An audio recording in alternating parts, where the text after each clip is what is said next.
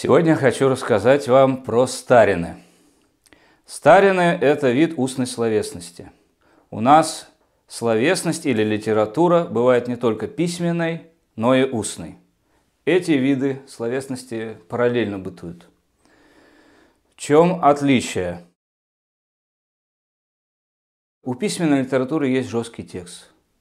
Пушкин написал, поставил, значит, стоит, и любой, кто будет Пушкина читать, он не может отступить от него ни в чем. Да? То есть «я вас любил, любовь, быть может, душа моя угасла не совсем». В устной литературе э, основа ее импровизация. То есть я знаю историю, я начинаю рассказывать. Как во словном то было граде новоем, а и была построена Божья церковь. Во Божьей то церкви служба Божия, там молится Садко купец, богатый гость. Эти четыре строчки я симпровизировал прямо вот для вас сейчас. То есть вот это начало, да? А затем письменная литература, ну понятно, пишется, устная произносится. Письменная литература стоит на полке, а место обитания устной литературы – это память ее носителя. Сейчас вот носителей устной литературы не так уж и много. Вот, а устная литература уступила место письменной. Тем не менее, они есть. Интересный вот пример мы приводили из Шергена, что весь свой репертуар он и рассказывал по памяти тоже. Наш архангельский писатель, да? Такие вот примеры можно приводить. Все, мы оказались в поле устной литературы, идем дальше. Что же такое старины? Она тоже неоднородная, эта литература, как и письменная, делится на повествовательные жанры и жанры лирические, такие прочувствования. Да? То есть есть у нас романы, повести, рассказы, а есть стихотворения. Э, и любовная лирика, так скажем. Так вот, э, старины – это эпос эпический, то есть это рассказы, это повествование – о чем-то мы повествуем. Ну, из названия видно, что старина повествует о старинных, о делах давно минувших дней. Э, значит, в этом отличие от песен. От песни они как раз рассказывают про чувства, какие-то любовные переживания, например, семейно-бытовые истории. А дальше идем.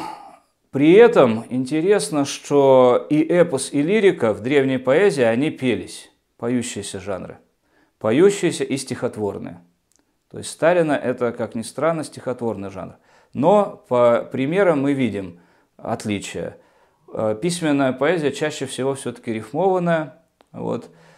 А устная поэзия обходится без рифмы, но у нее есть строгий ритм.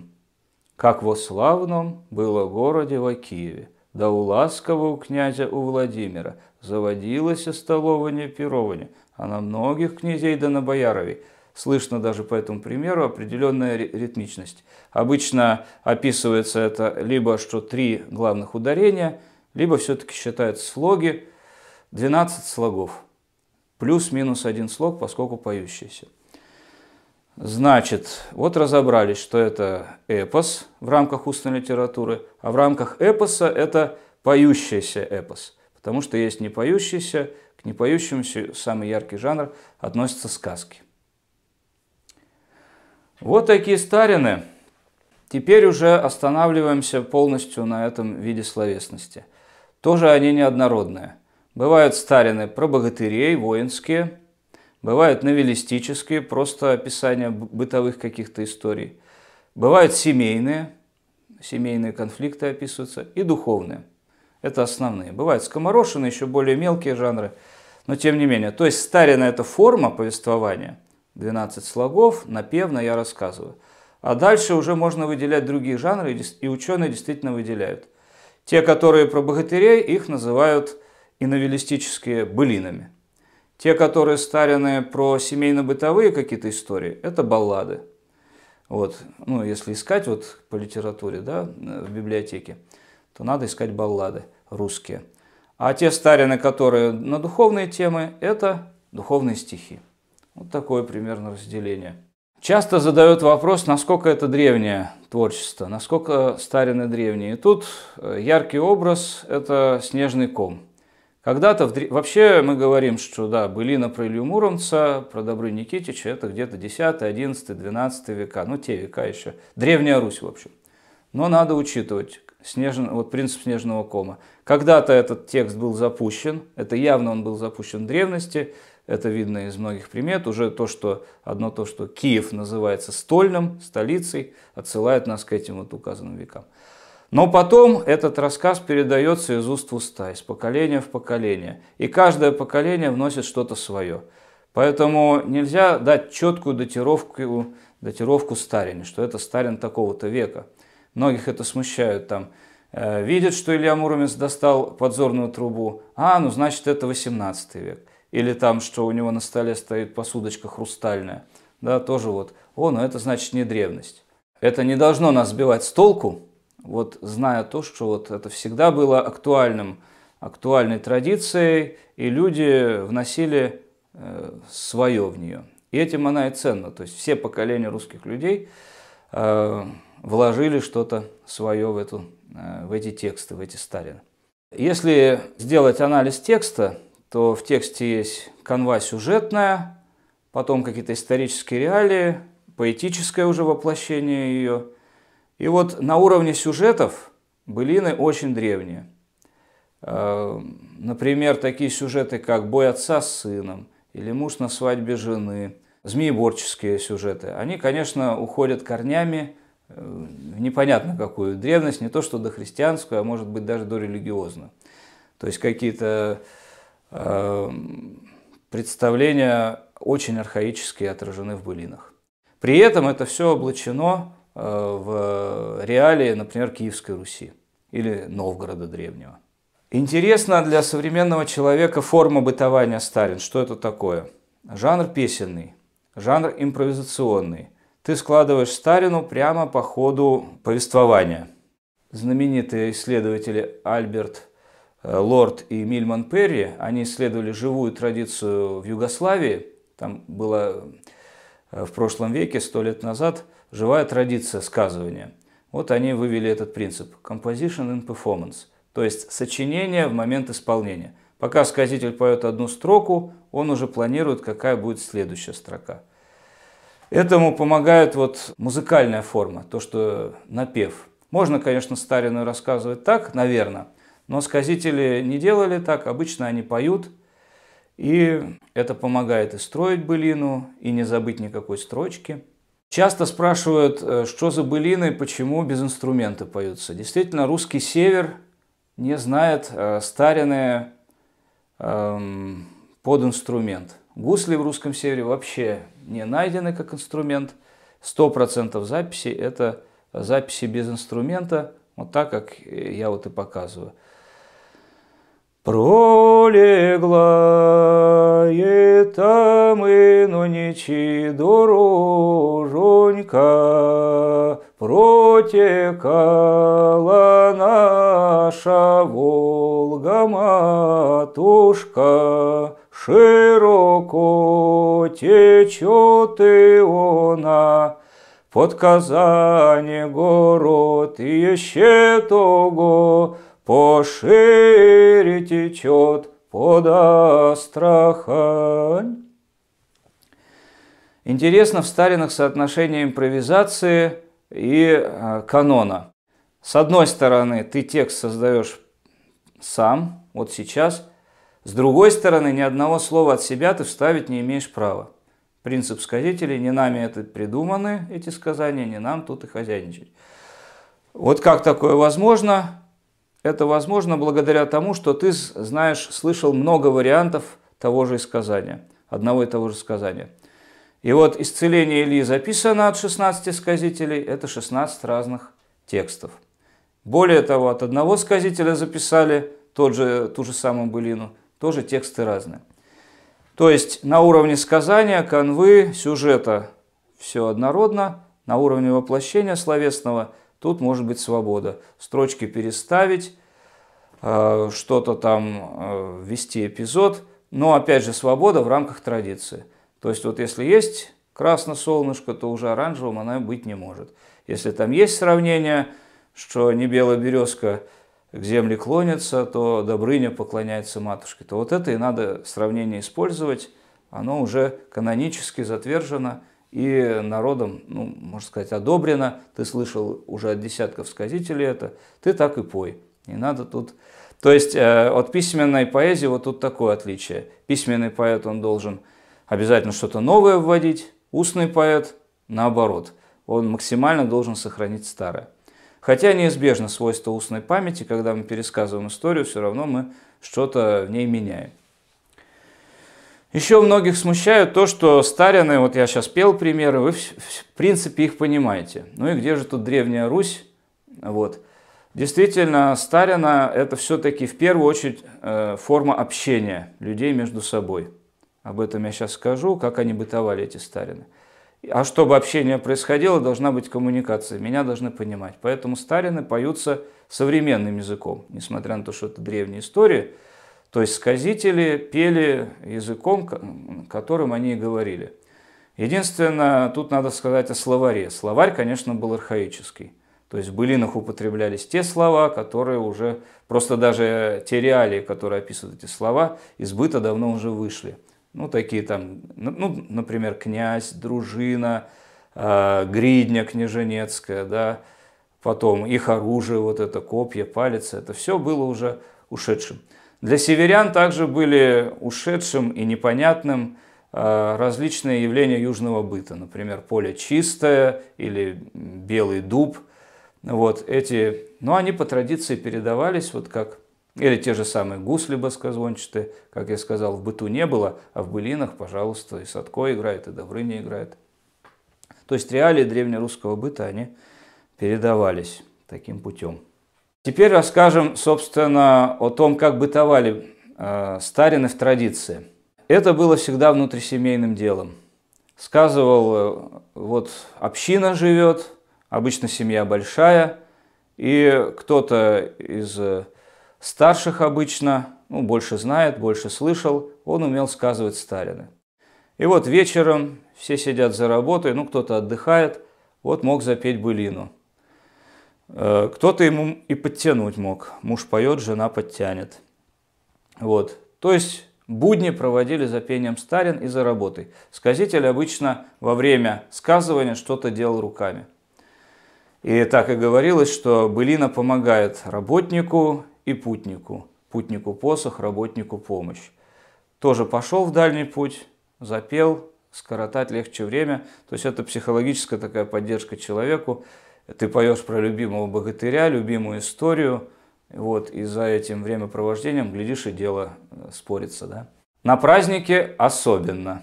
На празднике уж нельзя работать, но вот былины поощряются, пой старины, пой песни. Э, Все это очень бытовала и э, исполнялась. Значит, сказители могут быть как женщины, так и мужчины. То есть вот эти старины записывались и от женщин, и от мужчин. Были регионы даже от женщин больше, например, Поморский регион. А были регионы, где больше мужчин-сказителей. Это, например, Занежье. Так, что еще сказать? Есть сольная и хоровая форма. Вот это тоже мало кто знает, что былины исполнялись и хором на севере. Тоже садились там три брата, например, и пели былину, которую заучили от отца. И это, конечно, в ряду других песен, конечно. Не то, что вот сегодня одни Сталины звучат. Что касается возраста, это э, литература взрослых людей для взрослых людей. Заодно и про тематику скажу. Это просто описание жизни древних людей. То есть там есть сцены насилия, любовные сцены, Э, кровавые очень разборки, драки, война, вот, э, перипетии, там, э, супружеские измены и так далее. То есть это взрослая литература, как и вся литература, две основные темы разрабатывает. Любовь и смерть. И Старина в этом смысле не исключение. Поэтому слушать их начинали где-то с 20 лет.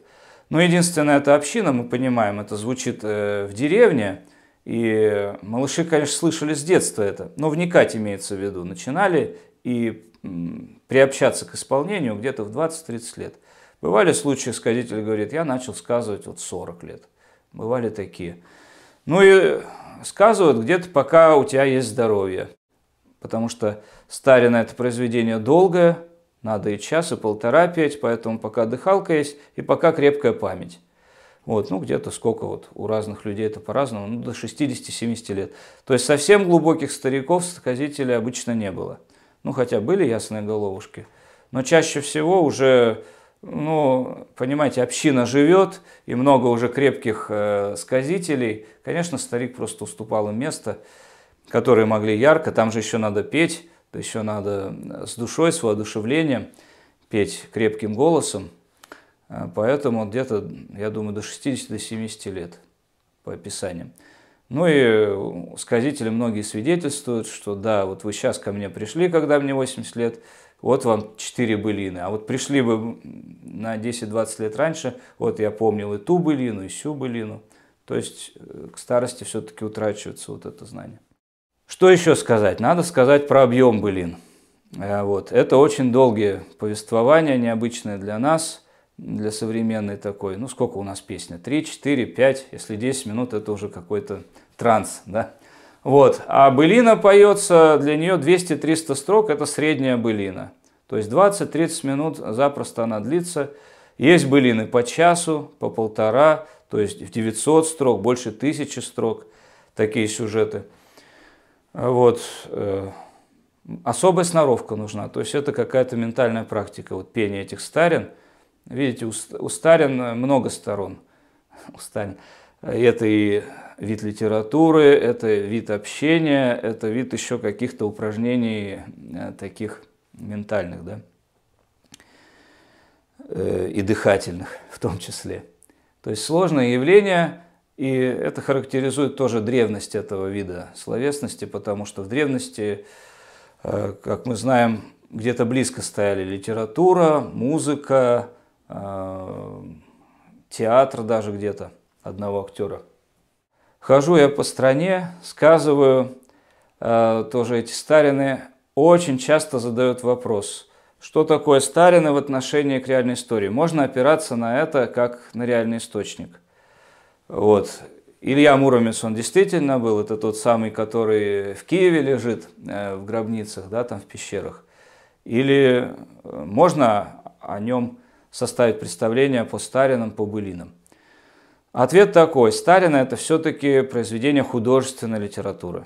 Художественная литература, как есть «Война 12 года», а есть э, «Война и мир». С одной стороны, это, да, э, роман об этой войне, но все равно автор его в художественном ключе претворяет. Так и здесь.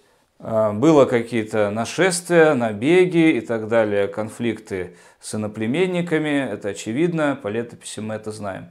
Но в былине это описывается как, например, бой Ильи Муромца с чудищем. Вот некое чудище пришло в Царьград, село. А, то есть это поэтические образы, обобщающие образы. Да, они напрямую отражают ту реальность, но отражают древнюю, но отражают ее в художественном ключе древней поэзии. Вот так было свойственно мыслить а, людям. Вот, э, Современная поэзия, она иная, она отличается. Часто еще задают вопрос, э, как, как помнить былины, потому что действительно были такие сказители, помнили 30 тысяч строк. Например, вот Федосова Ирине Андреевна, такая причетальщица и сказительница. Вот я знаю, например, худо-бедно, но 12 тысяч строчек. Да? Как такие объемы запомнить? И тут я надо рассказать про старинные, а, что, как они устроены, немножко об их устройстве. Вся древняя поэзия основана на повторах. Ну, вообще вся поэзия – это повторы просто. Рифма – это повтор звуков, там, э, то, что четыре строки, там, куплетная форма – это все повторы, да, то есть ритм. И вот э, в, в былинах особый ритм, древняя поэзия, ее прием – параллелизм. Сказал одну строчку, вторую ей подобную скажи. Все на перу напивались, все на честном наедались. Красно солнце к западу, белый денег к вечеру, а почестный пир э, еще навесили. И вот такими парами или тройками слов и мыслит. Соответственно, если ты знаешь былину в 300 строчек, то помнить тебе нужно только 150. Потому что каждая вторая, а то и третья она будет логически привязана к предыдущей.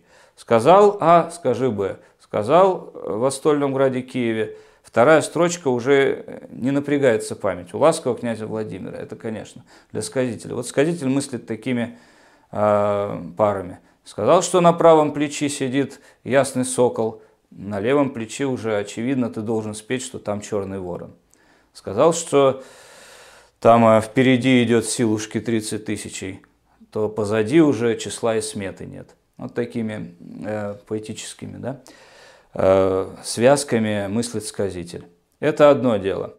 Затем постоянные места, общие вот эти места. Седлание коня из былины в былину будет кочевать. Как Илья седлает своего коня, также будет делать Добрыня, также будет делать Алеша. Этим вот объясняется феномен тот, что когда сказитель слышал э, былину в первый раз, достаточно ему было, чтобы уже эту былину взять свою в память. Потому что он слышит, он только должен запомнить новые имена, новые какие-то коллизии этой истории. Может быть, приемы боя там какие-то необычные – а так, в принципе, седлание будет тоже, бег коня тот же, э, пиру князя, описание такое же. И, соответственно, вот наши 12 тысяч строк могут э, очень сильно сократиться, если вы, выкинуть все повторы. Э, затем, если вот письменный поэт, он избегает употреблять те же самые строчки, те же формулировки, устный поэт, наоборот, к ним тяготеет. То есть всегда, когда Э, богатырь, князь, любой персонаж былины говорит, ты будешь петь вот эту строчку. Говорит же он таково слово. И вот эту строчку, наверное, если взять вот из 12 тысяч строк, наверное, 500 строчек, это будет вот эта строка. Говорит же он таково слово. Вот эти особенности надо знать, а, так что и надо понимать вообще логику этого бытования этого жанра, что им владели обычные люди, э, часто безграмотные, Э, без музыкального образования, без такого литературного образования. И поэтому все в этих жанрах и наточено на то, чтобы их запоминать. Вот. Если поэт письменный, он там старается вычурно как-то, то здесь нет. Все канонически, все логично, все одно за другим, ничего случайного нету. Поэтому, когда ты поймешь эту логику, тебе будет легко сказывать э, вот прямо осуществлять то самое сочинение в момент исполнения. Еще надо проговорить то, э, где старины записывались.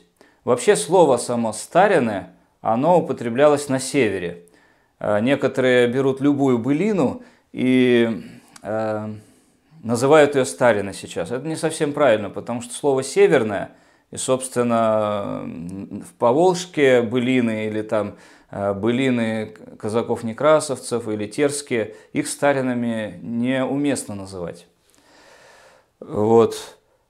И если вот еще раз проговорим отношение старин к былинам, былины это, во-первых, термин научный, его придумал Иван Сахаров, и он более узкий. Это только богатырские, новеллистические старины. Старины термин народный, он более широкий.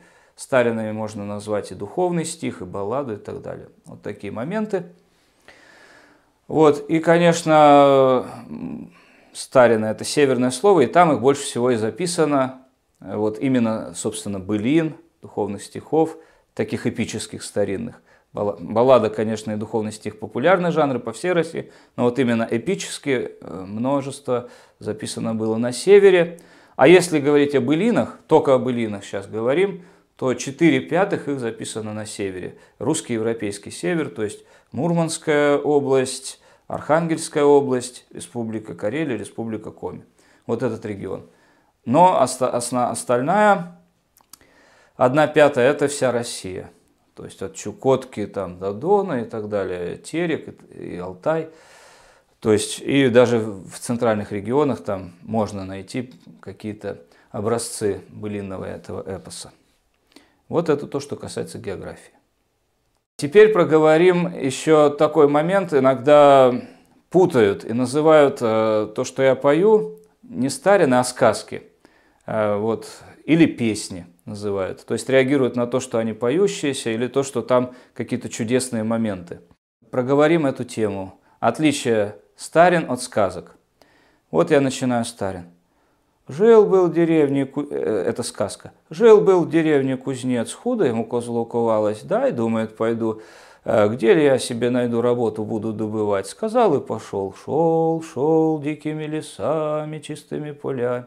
Вот это начало сказки, начало былины.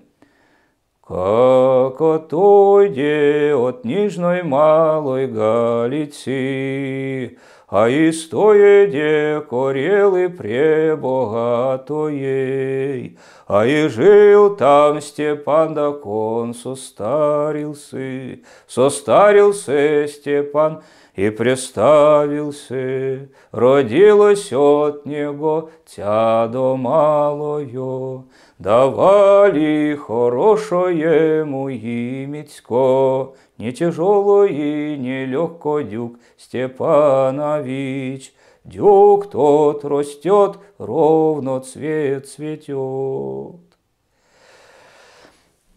Отличие. Сказка – это проза, здесь стихи, словно 12 слогов. Сказка рассказывается, былина поется. Затем в содержание сказки сам рассказчик не верит, он понимает, что это враг, что плетня он плетет, а э, сказитель верит в то, что Дюк Степанович реально был – ну да, у него палец будет 90 пут, его конь будет перескакивать через это, но это просто было очень давно, а тогда люди были, отличались силой и всякими такими вот свойствами. Вот это отличие от сказки. Теперь чем все-таки былина отличается от песни?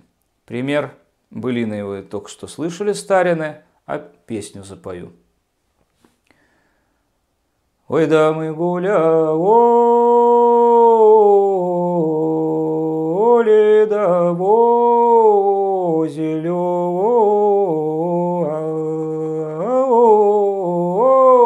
во саду и дамы мы али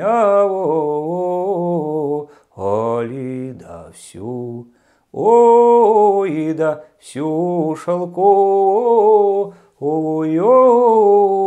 траву. Как бы сказитель это спел, эти две строчки. Мы гуляли в зеленом саду, примяли всю шелковую траву. Он бы спел просто Ой, да мы гуляли во зеленом было во саду, и мы примяли всю шелковую траву. То есть отличие от песни. Во-первых, э, распев. Здесь у Старина короткий распев, у, у песни долгий распев. Много лишних вот этих таких мелодических э, нот вставляется в один слог. Да? Э, затем, а вот количество строк в старине это 200-300 строк, а в песне это 10-15 строчек. Она короткая. Ну и тематика. То, что здесь эпос, а тут лирика. Тут какие-то чувства, любовные переживания, а здесь серьезная история про то, как Дюк Степанович едет в Киевград, сталкивается с богатырями, с князем Владимира, там у них конфликт возникает, ну и так далее и тому подобное. Вот это отличия основные старин от сказок и от песен. В заключение хочу сказать э, свою боль. Дело в том, что устная литература, она бытует только в момент ее произнесения. То есть, когда мы ее записали, сложили в книгу, поставили на полке, это гроб для устной литературы.